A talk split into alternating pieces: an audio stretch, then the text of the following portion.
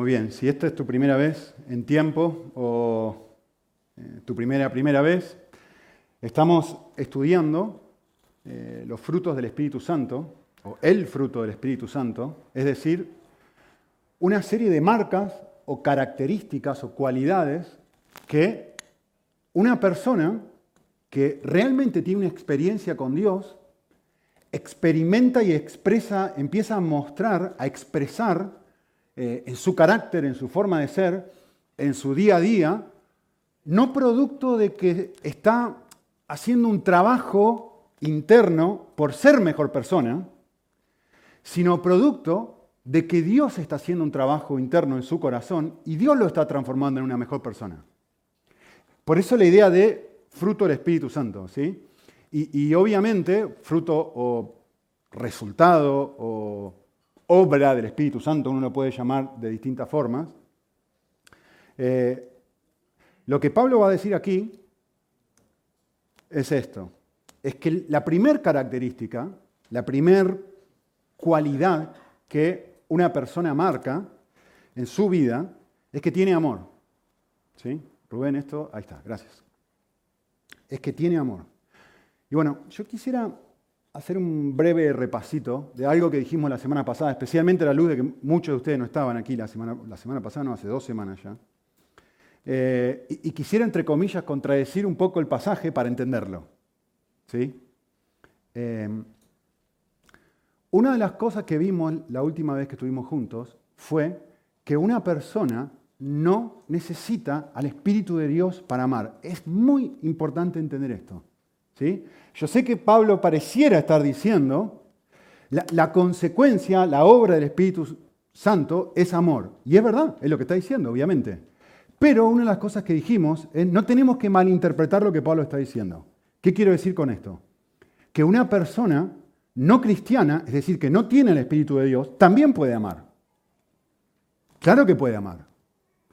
Los padres aman a sus hijos, las madres aman a sus hijos, los hermanos se aman, eh, las familias entre ellas se aman. Es decir, los seres humanos, por ser creados imagen de Dios, nos amamos. ¿Sí?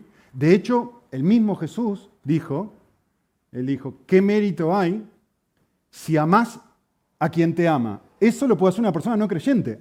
Automáticamente está diciendo, ¿ves? Lo puede hacer.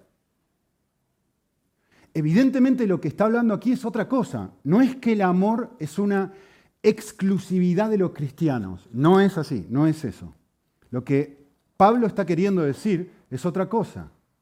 Lo que Pablo está queriendo decir es que yo necesito al Espíritu de Dios para desear amar, que es muy distinto. Pablo no está diciendo los cristianos aman, los no cristianos no aman. La persona llena del Espíritu Santo ama, la persona no llena del Espíritu Santo no ama. No, no, no. Pablo está diciendo otra cosa. Pablo está diciendo lo que tú necesitas es que dentro tuyo nazcan un deseo nuevo y fresco por algo que deberías hacer que no puedes hacer a menos que el Espíritu Santo esté orando. Entonces, la idea es, no es que el Espíritu Santo me da una nueva habilidad, algo que que antes yo no podía hacer. la, idea no es tanto eso, ¿sí? Lo que, lo que se trata es que el Espíritu Santo, cuando yo estoy lleno de Él, pone un nuevo deseo en mí, un nuevo impulso, una nueva capacidad para hacerlo. Es más, pone una nueva, una nueva intensidad por amar a otros. Y esto, yo puedo hacer esto como, ¿vieron como uno toca el agua caliente? A ver, yo, puedo ir testeando mi propio corazón y evaluar a ver cuán cerquita estoy yo de Dios, cuán lejos estoy yo de Dios, en función de cuán frecuente, cuán, cuán normal es este impulso que yo siento, este deseo interno a amar a otros. Con cuánta o estoy frío, con cuánta intensidad yo siento esto dentro mío. Y de hecho, otra de las cosas que vimos es que se trata de una nueva forma de amar. No es que simplemente uno ama y el otro ama y da igual. No, no, no, no.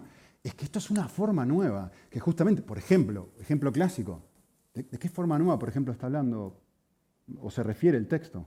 Bueno, eh, cuando Dios está cerca mío, una de las cosas que experimento es el deseo de amar a personas que antes no amaba.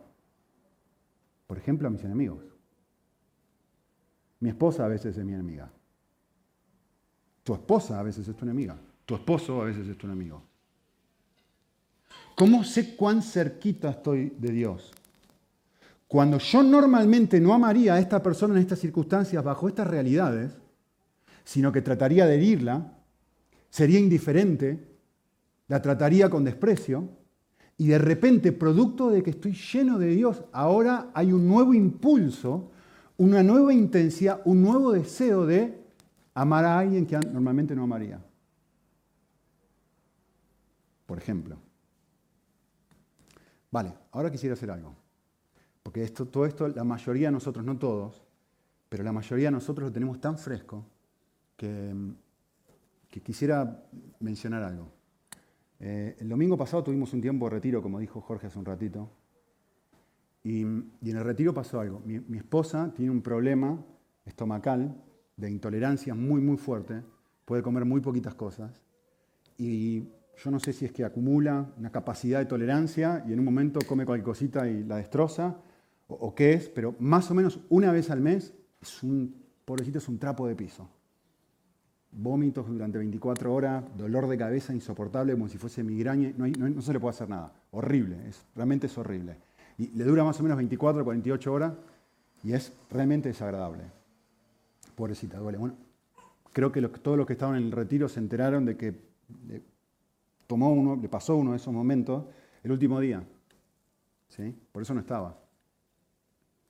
Y, pasó algo. Yo quiero que, ustedes, a ver si se acuerdan lo que estaban ahí, si se acuerdan en este momento. Hubo un momento, estábamos almorzando el último día, y yo, les dije, por favor, escúcheme un segundito. Todo el mundo hizo silencio, cosa muy extraña, en esta iglesia por lo menos. Eh, todo el mundo hizo silencio y dije, mi esposa no se siente bien. ¿Alguien, por favor, podría llevar a mis hijos de vuelta a casa? Yo no sé si ustedes notaron lo que pasó, pero parecía que tuviera un resorte en el trasero. ¡Pa, pa, pa! ¡Yo, yo, yo, yo, yo, yo, yo, yo, yo, yo, yo!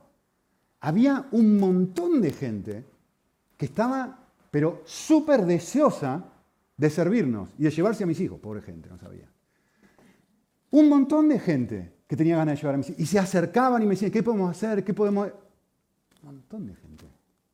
Cuando yo llegué a la noche a mi casa, me empezaron a mandar mensajes diciéndome, ¿querés que, te llevemos comida? ¿Podemos hacer algo por ti? ¿Podemos servirte de alguna forma? Es más, esa misma noche, eh, las personas, fueron, mis hijos fueron con tres familias diferentes. Las personas que se llevaron a mis hijos, sin que yo dijera nada, sin que yo dijera, pero ni abría la boca, me dijeron, ¿Querés que te llevemos tus niños a tu casa? En vez de que tú tengas que venir a buscarlos, nos quedamos como cuatro horas más ahí hasta que Anne se sintió mejor.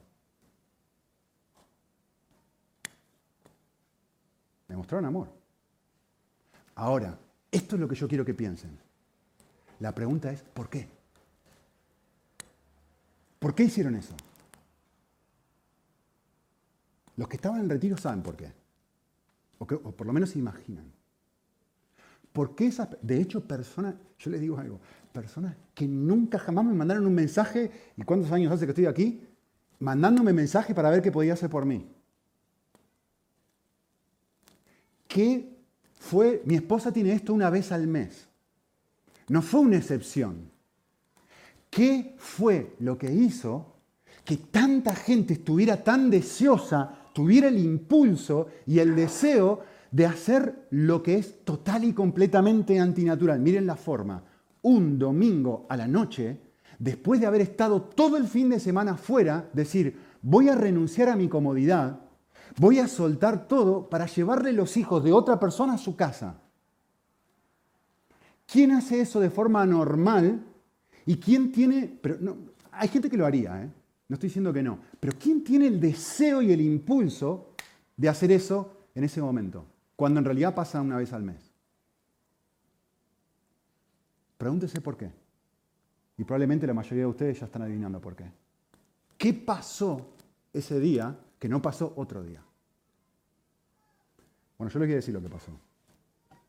quizá eh, cada uno tendrá su opinión, pero en mi opinión, el domingo por la mañana puede ser que hayamos tenido el momento de oración comunitaria más profundo que hemos tenido como iglesia en nuestra historia.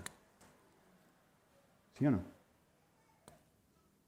Tuvimos un tiempo en donde no importó absolutamente nada ni nadie, ni quién estaba al lado, ni quién está, era nosotros y Dios.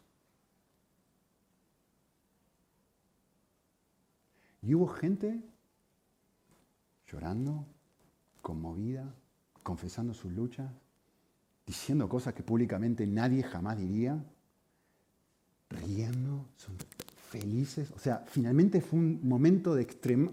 No porque fue un momento emocional, no estoy diciendo que porque haya sido un momento emocional. Un momento espiritual. Y creo que todos coincidiríamos diciendo, fue un momento espiritual. ¿Sí? En otras palabras, ¿qué quiero decir? En ese momento, la mayoría de nosotros nos tuvimos un, algo que quizás yo lo describiría esto, eh, tocamos lo genuino, lo real. Lo tocamos. Lo, saboreamos un pedacito, un poquito. La consecuencia normal de tocar lo real es tener un resorte en el trasero y decir, quiero amar, quiero servir, quiero regalar mi domingo a la noche, no me importa si tengo que ir a trabajar. Que acabo de venir cansado de un retiro que tuvimos, tuvimos que ir lejos y estuve con... No me importa, no voy a cocinar solamente para mí, voy a cocinar para las otras familias. Voy a hacer cosas que normalmente no haría ¿Por qué? Porque fui lleno de algo que antes no tenía. Porque tuve un cara a cara con Dios. Y la consecuencia de eso es querer amar a otros. Em, alguien, alguien, me dijo, me mandó un mensaje y me dijo, me, encantaría tener más momentos así como iglesia. y mi respuesta a esta persona fue, lo siento, yo no, yo no puedo producir eso. Yo lo único que hice fue moverme un costado. Y de repente Dios hizo algo. Y, si se quiere, para usar la imagen del libro de, de Gálatas, nos llenó. Y el resultado de llenarnos es personas bombardeándome con mensajes intentando amarme. A mí y a mi esposa. ¿Qué quiero decir con esto? Lo que dice Pablo en Gálatas. Amar es un resultado del actuar del Espíritu. Por eso hemos dicho durante años, el énfasis no debe estar en amar, en donde yo me esfuerzo por amar. El énfasis debe estar en esforzarme en estar conectado a Dios y que yo experimente lo que experimentamos el domingo de tal forma que el resultado de eso sea, ahora amo. Amor, gozo, paz, paciencia, benignidad, bondad, fidelidad, mansedumbre, dominio propio. Las nueve cualidades que Pablo menciona en Gálatas que son el resultado del actuar del Espíritu en mi vida. ¿Se dan cuenta?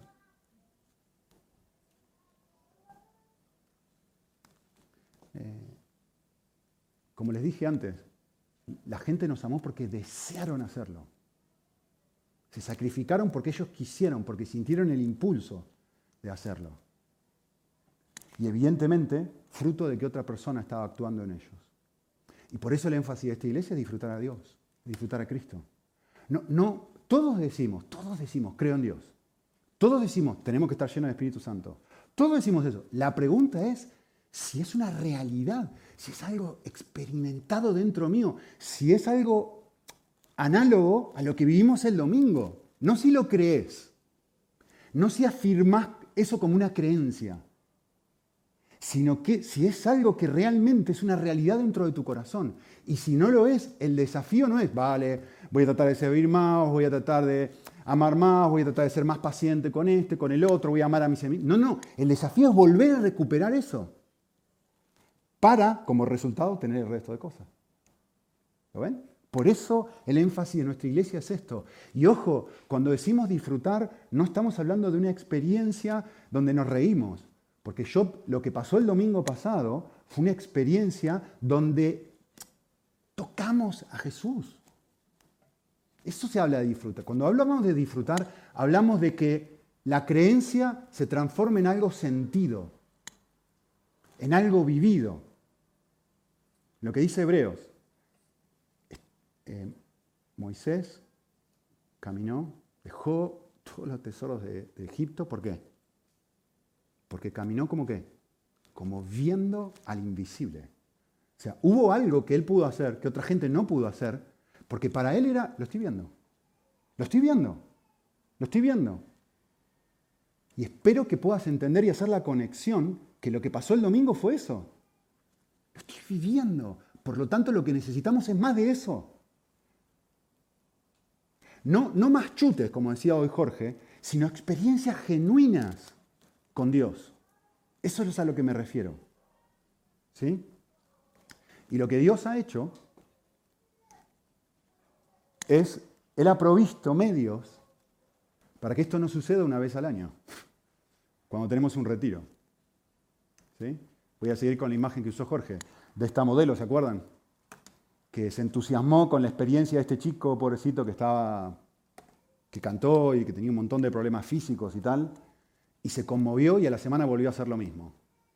Dios se ha provisto medios a través de los cuales nosotros podemos encontrarnos con Él y, y renovar esa realidad de vida que vivimos el domingo pasado.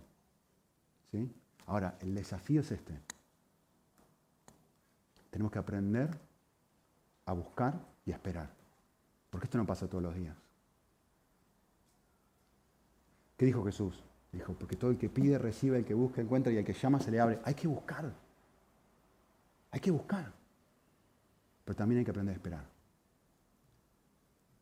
Les quiero leer algo, porque quizá se van a sentir muy, muy, muy identificados con esto. Espero que entiendan la analogía. Eh, esto no es mío, soy de otra persona. Eh, pero es muy lindo. Em, y, hace un contraste entre lo que es vivir en el país, lo llama el país, ¿no? El país de, lo espiritual, si se quiere, y el país donde uno vive para sí mismo. Les anticipo para que entiendan la analogía desde el principio. Escuchen, dice así, está muy lindo. Dice, ¿tienes una idea de qué apariencia tiene el nuevo país? Claro que tienes una idea. Aún así, estás demasiado cómodo, si bien no verdaderamente en paz en el viejo país.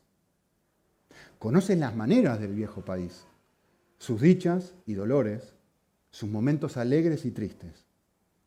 Has pasado allí la mayor parte de tus días.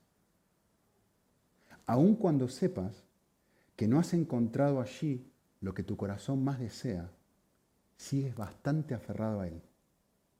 Se ha vuelto parte tus mismos huesos.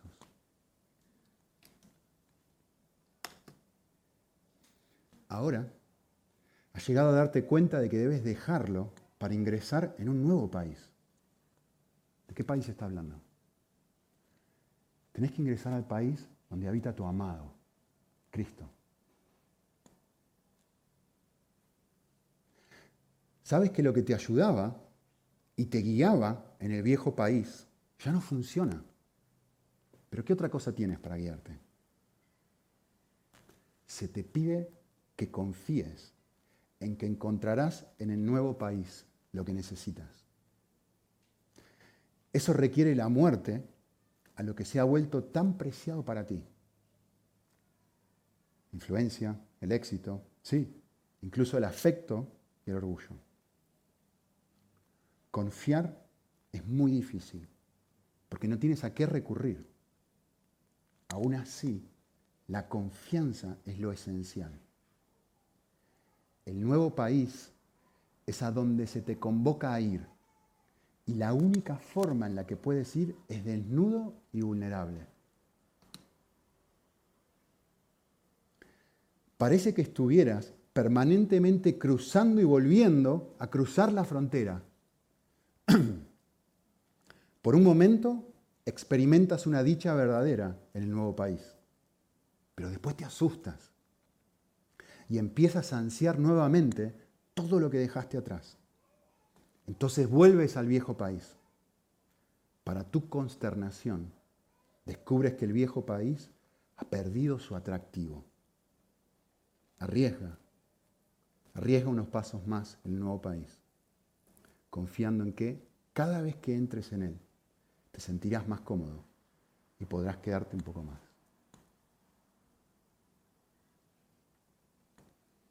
Quizá acabo de escribir tu semana, especialmente para los que estuvieron en el retiro. Un poco como la mujer esta, ¿no? Un momento de éxtasis y una vuelta a la rutina. Un momento de mucha cercanía a Dios en el nuevo país y un momento a volver a una rutina que me hace desviarme. Vale, la pregunta que tenemos que hacernos ahora es, bueno, ¿cómo hace el Espíritu de Dios para mantenernos en el nuevo país? ¿Cómo hace el Espíritu de Dios para producir amor en nosotros? ¿Qué, es lo que Él utiliza? De hecho, para producir cualquiera de los frutos del Espíritu. ¿Sí? La, la respuesta a eso, para mantenerme ahí, es esta. Lo que el Espíritu de Dios hace en cada cristiano es mostrarme la belleza de Jesús. Es mostrarme, como dijimos la semana pasada, es volver a mostrarme lo precioso que es su persona y lo precioso que es su amor, de tal forma que ese amor derrita mi corazón y me vuelva a decir, mejor aquí que aquí. Y, vuelvo a mirarlo y vuelvo a decir, es que no puede ser. ¿Cómo soy tan tonto para vivir de otro lado? ¿Por qué elijo y elijo y elijo y elijo y elijo y sigo eligiendo lo otro cuando hay algo increíblemente bello en el vivir lleno de Cristo? Entonces lo que Dios hace es utilizar su espíritu que está dentro nuestro para iluminar nuestro corazón. Y de alguna forma, y cada forma es particular y especial y única, a veces a través de una predicación, a veces a través de la lectura de la Biblia, a veces a través de momentos de oración, a veces una conversación con alguien, a veces un momento de consejería, a veces es una película, en fin, infinidad de avenidas, algunas que usa mucho más seguido, que él nos ha expresado obviamente, para volver a dejarnos deslumbrados. Y quiero darles un ejemplo que, va a servir. Eh, uno, me acuerdo cuando era jovencito, uno de los sueños de mi vida era ir al Coliseo, ¿no? En Roma. Soñaba con ir a este lugar. Roma y New York eran mis dos lugares favoritos. Viviendo en Argentina, en un continente tan lejano, ustedes imagínense que esto era imposible. Bueno, nunca me voy a olvidar la primera vez que yo salí del subte y, creo que el subte o el tren, no me acuerdo ahora, y abrí los ojos y vi y estuve delante del Coliseo Romano por primera vez. Bellísimo, bellísimo. O sea, una experiencia interna, decís, esto, este edificio, la, historia que tiene los cristianos que habrán muerto. Julio César estuvo aquí. Bueno, no, bueno, cantidad de César estuvieron aquí. O sea, uno se pone a pensar en todo lo que ha pasado aquí y, dice, no, no puede ser, esto es fascinante. Me conmovió, me deslumbró. ¿Sí? Me sentí atraído por su belleza. Y la analogía de esto es, probablemente la primera vez que estuviste frente a Cristo, sentiste algo así, tuviste esa misma experiencia, te deslumbra. Vale, yo ya no puedo explicar la cantidad de veces que fui al Coliseo Romano, porque cada vez que voy a Egipto, y ustedes saben que viajo mucho a Egipto, y cada vez que voy a Argentina, me freno en Roma, cada vez que voy a Egipto, me freno en Roma, y llega un punto donde Nada. Ah, el Coliseo. Lo mismo pasa con las pirámides. Ah, las pirámides. Ah, el mundo se moriría por ellos. Ah, otra vez la pirámide. Otra vez. Otra vez. Otra vez la iglesia. Otra vez leer la Biblia. Otra vez pasar un momento de oración. Lo que una vez te deslumbró, ahora es, no, no, no, lo que yo quiero es otra cosa. Lo que a mí me deslumbra ahora es algo diferente a lo que una vez me deslumbró. ¿Qué necesito? Bueno, yo le decir que necesito. Después de esas muchas veces, eh, llevé a un, chico que fue misionero en Argentina también, vino conmigo. Fuimos a, no me acuerdo si era Sudán, Egipto, no me acuerdo dónde fue que fuimos. Y frenamos en Roma, obviamente. Y pobrecito, era la primera vez y que yo lo llevé a recorrer todo. Cuando estamos en el Coliseo me dice, eh, ¿podemos, ¿podemos pedirle a un guía de turismo que... ¿Podemos, no sé cómo se dice, pagar un guía de turismo? Yo, yo, te invito. Vale, es tu primera vez, obviamente vas a estar súper entusiasmado. Ahora sí. Yo entré a ese lugar con una persona que hizo que ese lugar se volviera otra vez maravilloso. Y me empezó a decir, mira, una persona que nos iba contando toda la historia y nos contaban cómo, y literalmente lo que hacían era inundar el Coliseo con agua para simular las batallas navales mientras toda la gente estaba coreando y me estaba... O sea, y te pintaba una imagen, y César estaba ahí, los leedores estaban allá, y, y de repente yo empecé a ver cosas que digo, Nunca en todas las veces que había, visto, había venido aquí había podido observar el nivel de belleza que tenía esto, ni siquiera la primera vez. Porque ahora tenía un guía que me estaba mostrando cosas del mismo elemento que había visto 18 millones de veces y que había perdido su gusto, que ahora de repente estaba recuperando su gusto. Este es el trabajo del Espíritu Santo. Esto es lo que hace el Espíritu Santo. Volver a mostrarte al Dios que vos ya conocés Volver a mostrarte la cruz que escuchaste 18 millones de veces y de repente te empieza a decir, quiero mostrarte una arista nueva y te volvés a enamorar. En teoría, por eso dije al principio, quiero estar vacío. En teoría, eso es lo que Él está haciendo ahora también. Y es mi trabajo. Mi trabajo es estar aquí e intentar mostrarles a ustedes a Cristo de una forma que genere lo que la guía de turismo generó en mí cuando me metí al Coliseo después de haberlo visitado 18.000 veces. Asombro, deleite, gozo, la experiencia que vivimos el domingo. Todos sabemos, todos los que estábamos el domingo allí, todos sabíamos que éramos pecadores, pero el domingo lo sentimos. El domingo lo sentimos juntos. Todos sabemos que Dios nos ama, pero el domingo lo sentimos juntos. Y no queríamos parar. ¿Cuánto oramos? ¿Cuánto tiempo pasamos orando? ¿Dos horas? No queríamos parar. Yo estaba así, decir, yo no sé si me tengo que meter acá, Señor, ¿ya es hora? Y la, sensación que yo tenía es, quédate callado, no lo estropees, quédate callado. Correte el camino, Nico, movete, déjame a mí.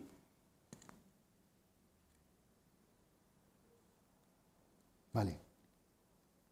Yo quisiera dedicar el resto del tiempo que tengo, que ya no sé ni cuánto es, a tratar de hacer esto con ustedes, para que al ver el amor de Cristo por nosotros, podamos experimentar un poquito más de amor por otros.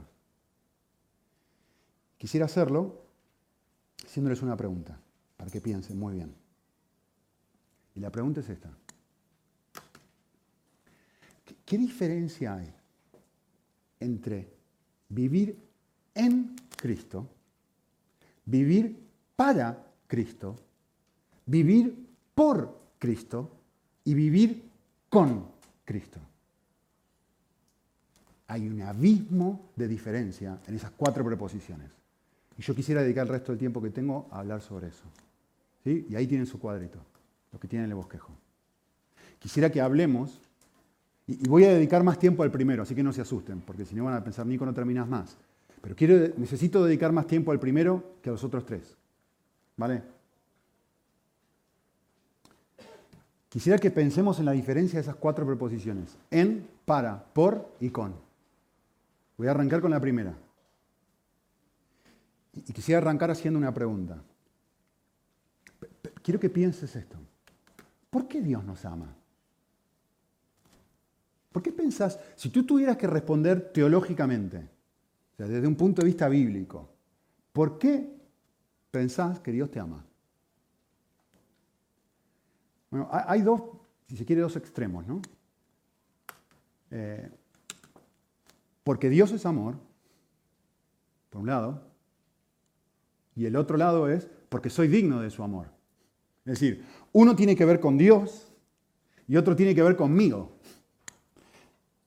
Uno tiene que ver porque hay algo en mí que es digno de amor y el otro tiene que ver, no, mira, en realidad tiene que ver con el corazón de Dios.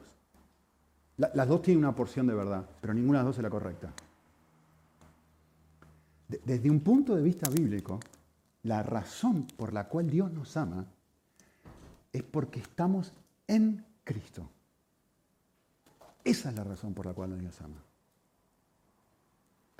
Si ustedes buscan en, si buscan en su eh, tableta, en su móvil o lo que sea, la frase en Cristo, el Nuevo Testamento, van a encontrar que es una de las frases que más se repite. En Cristo, en Cristo, en Cristo, en Cristo, en Cristo, en Cristo, en Cristo.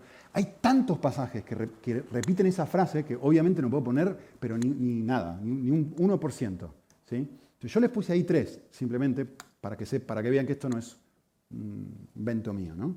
Pablo, dice, miren, yo les quiero explicar, dice en Romanos 3, por qué ahora somos justos delante de Dios. Y dice, la razón es porque es algo que sucedió, fuimos redimidos, y usa la frase en Cristo Jesús. Y uno dice, ¿qué quiere decir esto? Es más, dice más adelante, pasaje súper conocido, no hay ningún tipo de condenación para las personas que están en Cristo Jesús. Otra vez, la misma idea. ¿eh? Efesios 1, me encanta la imagen, por eso la puse. En el contexto está hablando de cómo uno llega a ser un hijo de Dios. Y dice, llegamos a ser hijos por causa de que gratuitamente nos ha dado su gracia y la ha impartido sobre nosotros. Y la, expresión es bellísima. En el amado. Está hablando de Jesús también en el contexto. Y un último versículo. Eh, y, este es el complejo, pero es el que quiero explicar para que entiendan qué significa esta frase. Porque si hemos sido unidos a Él, es decir, si estamos en Él, en la semejanza de su muerte, también estaremos unidos a Él, dice el pasaje, en la semejanza de su resurrección. ¿Qué está queriendo decir? Quiere decir esto. Bellísimo es esto. ¿eh? Es bellísimo. Lo que, lo que Pablo está queriendo decir es esto. Lo que es real acerca de Jesús también es real acerca de mí por estar en Él o unido a Él. Lo expliqué en difícil, ahora lo explico en fácil. Miren esto, esto es muy fácil de entender si prestan atención al ejemplo. Mi esposa, todas las mamás acá, eh, que han tenido niños, estaba embarazada de nuestro hijo, cualquiera, Manuel, el más pequeñito, el último que tengo. ¿Dónde estaba Manuel? En el estómago de su madre, en el vientre de su madre. ¿Sí? Manu estaba en el vientre de su madre. ¿Qué quiere decir esto? Su mamá, Ani, iba al supermercado y ¿qué pasaba? ¿Quién iba al supermercado con Ani? Manu, que estaba en ella. Si Ani se subía un avión, ¿quién iba en avión con Ani? Manu, que estaba en Ani. Si Ani se ponía, si iba a la piscina, ¿quién se metía en la piscina? Manu, porque Manu estaba en Ani. Todo lo que era real para Ani también era real para Manu por causa de estar en ella. ¿Lo ven? Bien. Ahora quiero que piensen esto. Si Ani hubiera sido crucificada en una cruz, ¿quién hubiera sido crucificada en una cruz con ella? ¿Qué está diciendo Pablo? Pablo está diciendo esto. Pablo está diciendo, puesto que estábamos unidos a Él en su muerte,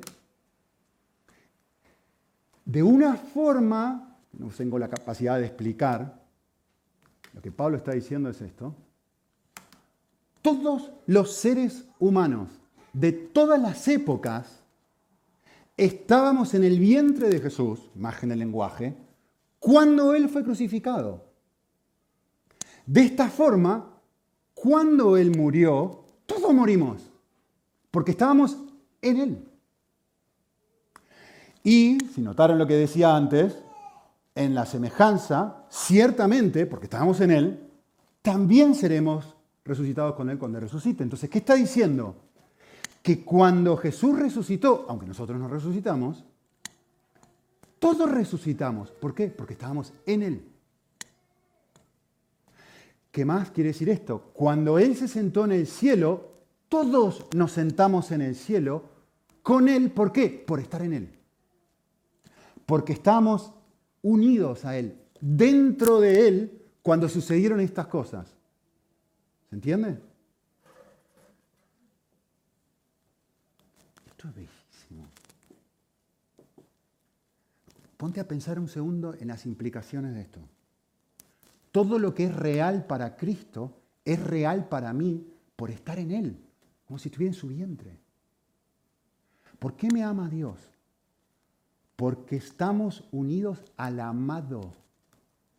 Dios me ama porque ama a Cristo y todo lo que es una realidad de Cristo ahora es mía y tuya. No te ama solamente porque Dios es amor. No te ama por ser una creación de Él y tener dignidad y ser hecho imagen de Dios y tal. Te ama por algo muchísimo más profundo que eso, que es incambiable y que no se puede tocar.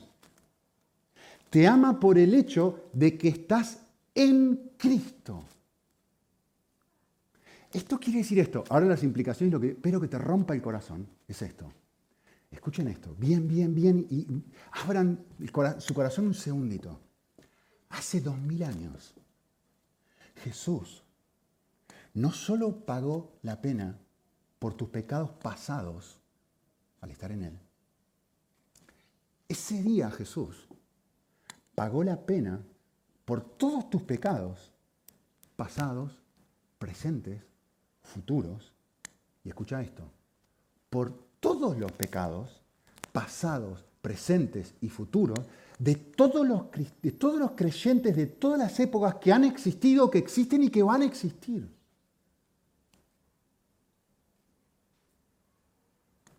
Esto es lo que dice el libro de Hebreos. El libro de Hebreos dice, convenía que sucediera esto, que tuviéramos un sumo sacerdote hablando de Jesús, santo, inocente, inmaculado, apartado del pecador, exaltado más allá de los cielos, que no necesita, como aquellos sumos sacerdotes, ofrecer sacrificios diariamente. No hay que hacerlo todos los días. Por eso no somos católicos y sacrificamos a Jesús todos los domingos. No, no, no, no, no. No hay que hacerlo todos los días. Y primero hacerlo por sus propios pecados, como hacían los sumos sacerdotes. Jesús no necesitó hacer eso. Y después por los pecados del pueblo. No, Jesús hizo otra cosa. Jesús hizo algo una vez y para siempre ofreciéndose a sí mismo en la cruz, como un representante de todos. ¿Vale? Ahora lo que tiene que tocarte. Tengo un amigo, me cuesta decir esto sin llorar, tengo un amigo en Argentina que la semana pasada perdió a su mujer de COVID, por COVID. Jovencito, ni tenían hijos. Es un chico que creció en la iglesia, bueno, un chico al que disipulé, que ayudé en su vida espiritual. La verdad que es una persona que hoy admiro, ama a Cristo de una forma preciosa. Perdió a su mujer. Y, claro, está muy fresco. Y, quiero que piensen un momento en el dolor significa perder a alguien así. En el nivel de dolor que debe estar pasando esta persona en este momento. Quiero que pienses un momento en el nivel de dolor que pasa una persona que pierde un hijo. Y lo difícil y lo duro que es. Ahora quiero que pienses esto. Y ahora quiero que vuelvas a leer esto. Porque lo que hizo Jesús en la cruz fue tomar no el dolor de mi amigo, tomar el dolor de mi amigo y de todos los seres humanos, de toda la historia que jamás han existido, que existen y que van a existir juntos, y cargarlo él. Eso fue lo que hizo. Tomar todas las muertes de todos los seres humanos de la historia. y cargarla y decir, y ahora el Padre mirándolo y diciendo, no puedo verte. La primera vez en la historia del universo que el Dios, que Dios tiene que decir, no puedo verte. Me repugna tu presencia. No puedo verte. Y Cristo en la cruz diciendo, Dios, ¿dónde estás? ¿Por qué me has abandonado? Ahora quiero que te imagines esto para tratar de hacerlo un poco mejor, más cercano a cada uno. Vos imagines, ¿qué nivel de amor yo tendría que tener por mi amigo? ¿Qué nivel de amor tendría que tener yo por mi amigo para decirle, ¿sabes qué? Vamos a hacer una cosa. En vez de que sea tu esposa la que se muera, que tu esposa viva y que se muera la mía. Yo, le soy sincero, yo no haría eso. Porque mi nivel de amor es esto. Que no muera tu esposa, que muera la mía. Eso, ese es el nivel de amor que Cristo tiene por nosotros.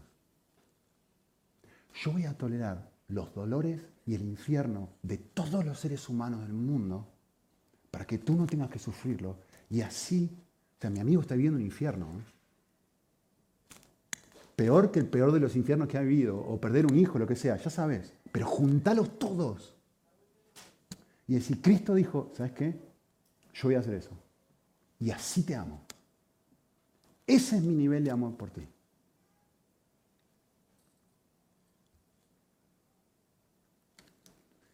Eso es lo que a mí me costó. Y estar en Cristo te da una nueva identidad donde se te ofrece perdón completo. Donde donde uno lo que necesita hacer, la disciplina espiritual que uno aplica para vivir esto es la meditación. Uno necesita frenar y pensar en esto. Y cuando uno empieza a pensar en esto y no deja de pensar en esto, tiene que conmoverme. Tiene que, si realmente lo creo, tiene que romperme el corazón en mil pedazos. Y lo próximo que eso debe producir en mi vida es esto. Te amo mi vida, a mi mujer cuando no tengo ganas. A mi jefe a mi compañero de trabajo, a mis hijos cuando se portan mal. Sentir, experimentar el amor así, no puede no generar amor, ¿lo ven? Por eso el énfasis no está en amar, el énfasis está en darme cuenta cuán amado soy. ¿Cuándo me doy cuenta cuán amado soy? Amo. Amo. Vale, le dije que iba a pasar más tiempo aquí. Obviamente, cuando uno entiende esto, eh, el resultado normal, como les decía recién, es, ahora tengo un nuevo propósito de vida. Ahora yo quiero vivir para Cristo. Ahora yo quiero hacer por otros lo que Él hizo por mí.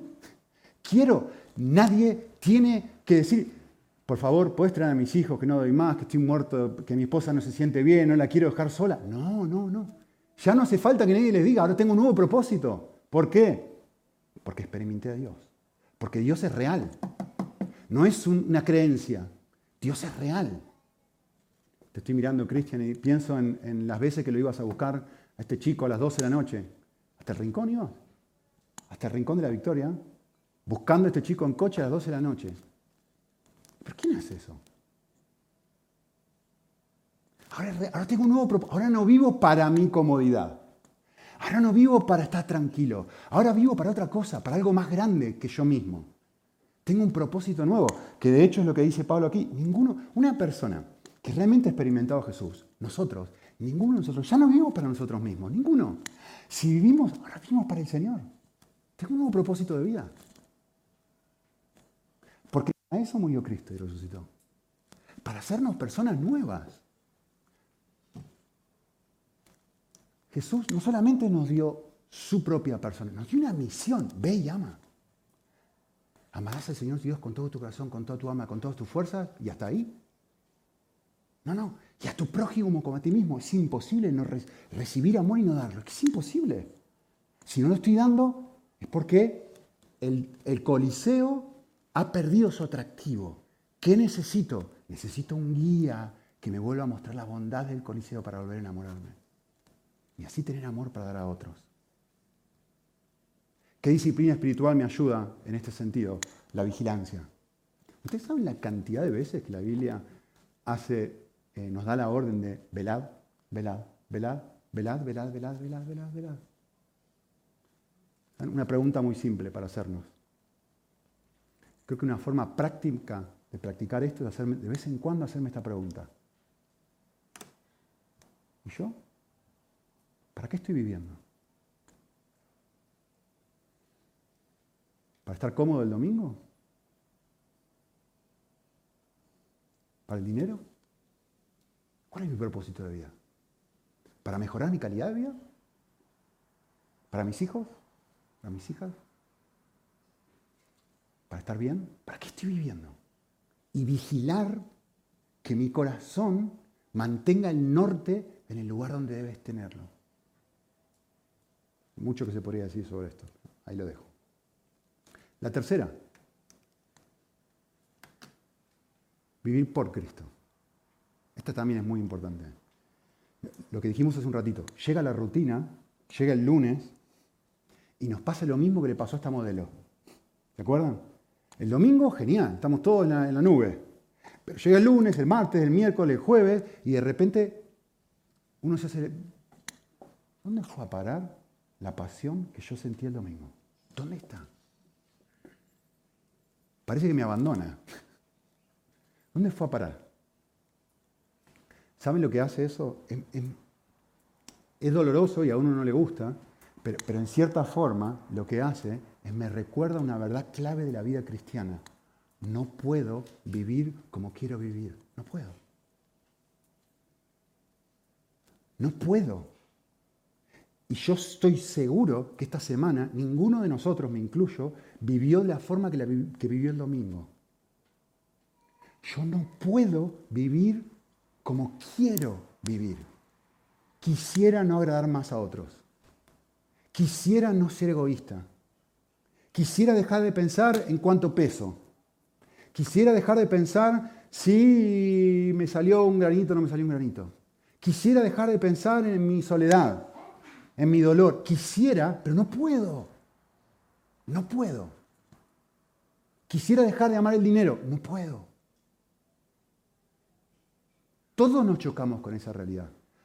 Justamente por eso lo que necesitamos es lo que no tenemos, poder. Y aquí la clave o la disciplina espiritual eh, para vivir esto es la oración. Cristo no hace más que reafirmar esto, ¿no?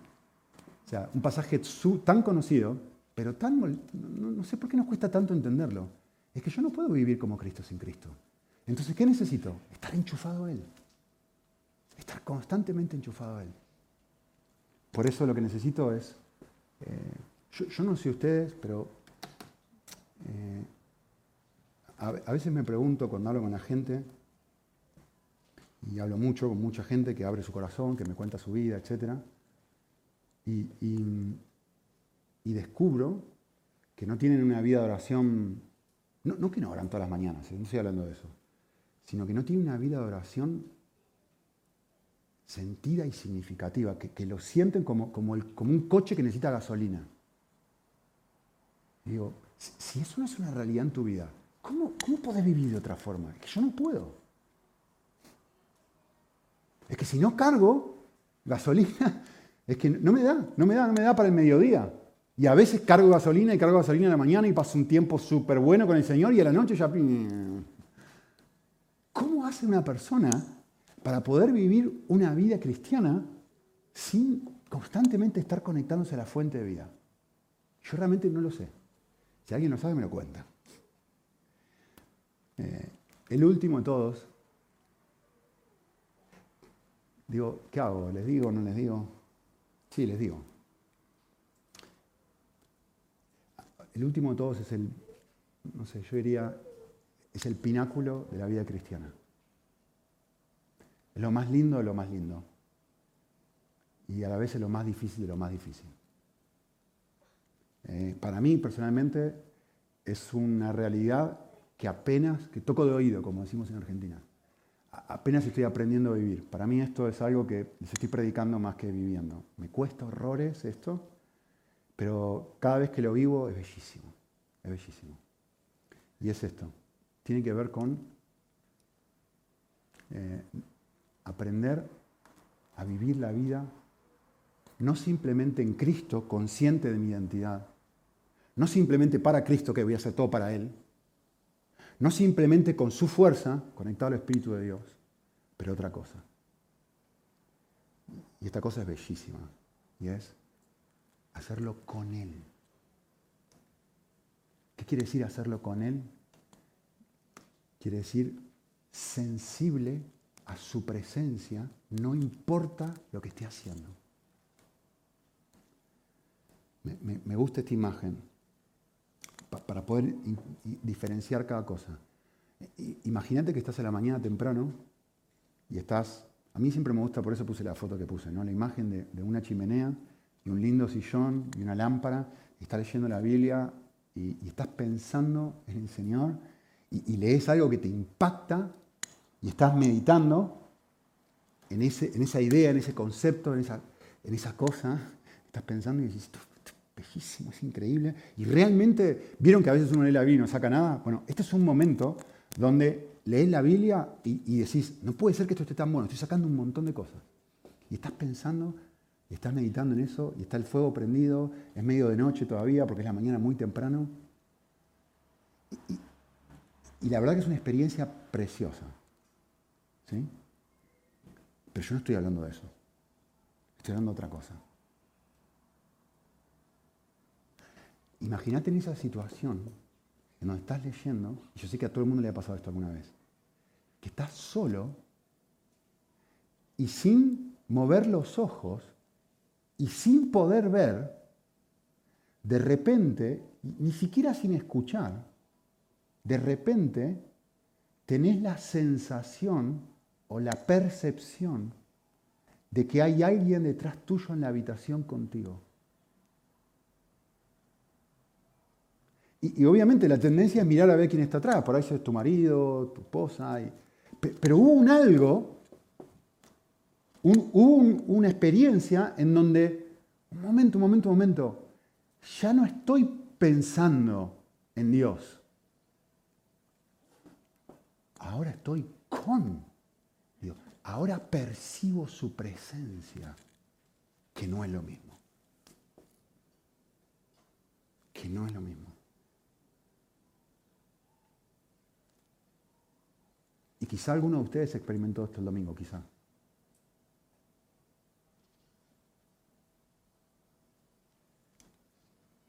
Donde su presencia, lo que de, repente es, es como que, que Él está. Y ya no es la Biblia, ya no es el pensamiento, ya no es la idea, ya no es nada, ahora es Él. Él y yo. Que seguro es lo que experimentaste la primera vez que te, convertiste. Y quizás si quieren que les dé un poco más de carne de esto, o de información, es donde parte de esto es, eh, miren, esto es lo que hacemos con en la vida cristiana. Nos levantamos en la mañana, espero que hagamos esto. Nos levantamos y pasamos un tiempo con el Señor. Leemos nuestra Biblia, oramos y pasamos un tiempo lindo, espero, con el Señor. Y luego lo aparcamos a Dios. Y empezamos a vivir el día. Y ya casi uno ni deja de, uno piensa en Dios hasta la noche algunos, o hasta el grupo pequeño otros, o hasta el domingo, o por ahí, un peor que eso, ¿no? En Dios pienso los domingos nomás. Y el resto del tiempo, y la Biblia tiene compartimentos, tiene el compartimento del espiritual, el domingo, el domingo la mañana, eh, el que tiene un tiempo devocional, mi tiempo devocional, eh, el que va a un grupo pequeño, el tiempo del grupo pequeño, etc. Dios está compartimentado ahí, está, está ahí, como que ahora me voy a meter ahí. Pero la vida cristiana no es eso.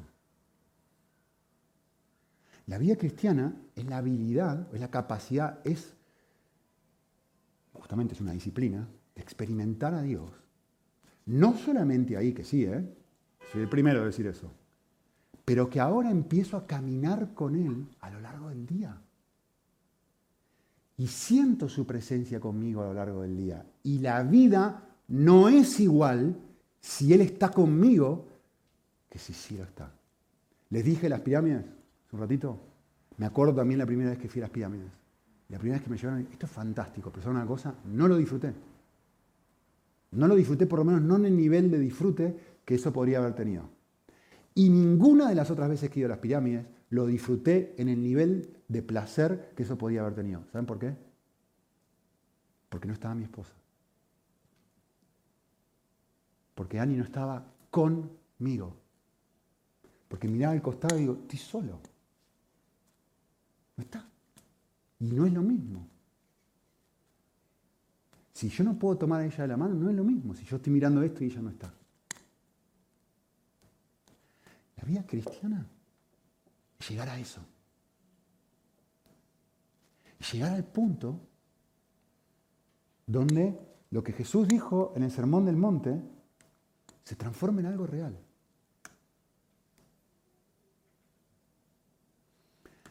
¿Saben algo? No, sé si saben esto, me encanta usar esta imagen. Hay personas que son termómetro y hay personas que son termostato. ¿Saben cuál es la diferencia entre una y otra? Hay personas que por su forma de ser y su personalidad son termostatos porque determinan el ambiente de la situación, del encuentro. Están juntos y todo el mundo ya, si esta persona está de buen humor, es como que hace todo el resto del mundo que esté de buen humor. Si está de mal humor, uff, aléjate. Son termostatos. Determinan la temperatura ambiente de la situación. Y hay personas que son más termómetro, ¿no? Es decir, se adaptan más. Y si este está... ¿No han notado eso? Bueno, si le sirve, le sirve. Finalmente es una ilustración. ¿Saben qué? Esto quiero decirles.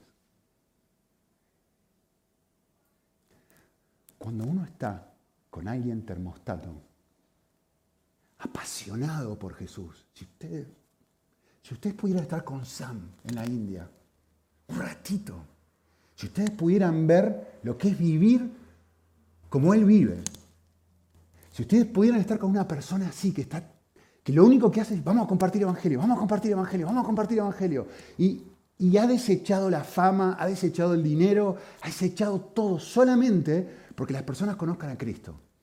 Y vive rodeado de cobras, ustedes vieron la foto, vive literalmente rodeado de cobras, pudiendo vivir una vida de lujo solamente por compartir evangelio con otro, es que volvés transformado en un termostato. Y decís, quiero ser como Él. Quiero vivir como Él. No hay nadie más termostato que Jesús. Nadie. Y si tú estás con Él, si tú aprendes a vivir con Él tu día, adivina lo que va a pasar.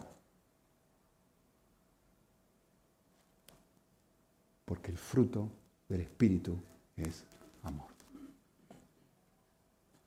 la consecuencia de estar lleno de Él, con Él, es amor, gozo, paz, paciencia, benignidad, bondad, fidelidad, mansedumbre, dominio propio.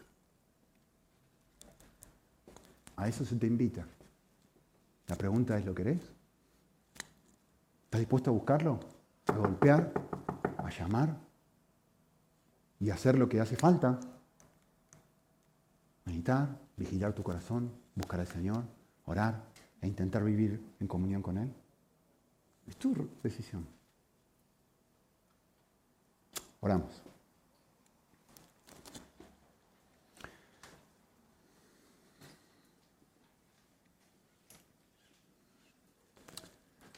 Señor, si, si tan solo aprendiéramos a, a movernos más seguido, a, estar vacíos, para que tú pudieras estar llenando nuestro corazón y, nuestra vida. Anhelamos esta clase de vida, Señor. Anhelamos todos los beneficios de pensar en lo que es estar en Cristo, amado, siempre amado, siempre perdonado, siempre aceptado.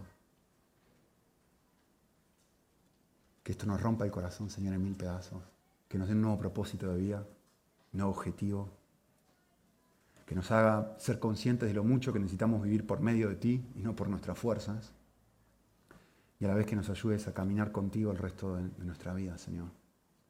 Eh, enseñanos. Ninguno de nosotros entiende esto plenamente, así que continúa trabajando en nosotros como iglesia y como individuos. Gracias. En el nombre de Jesús.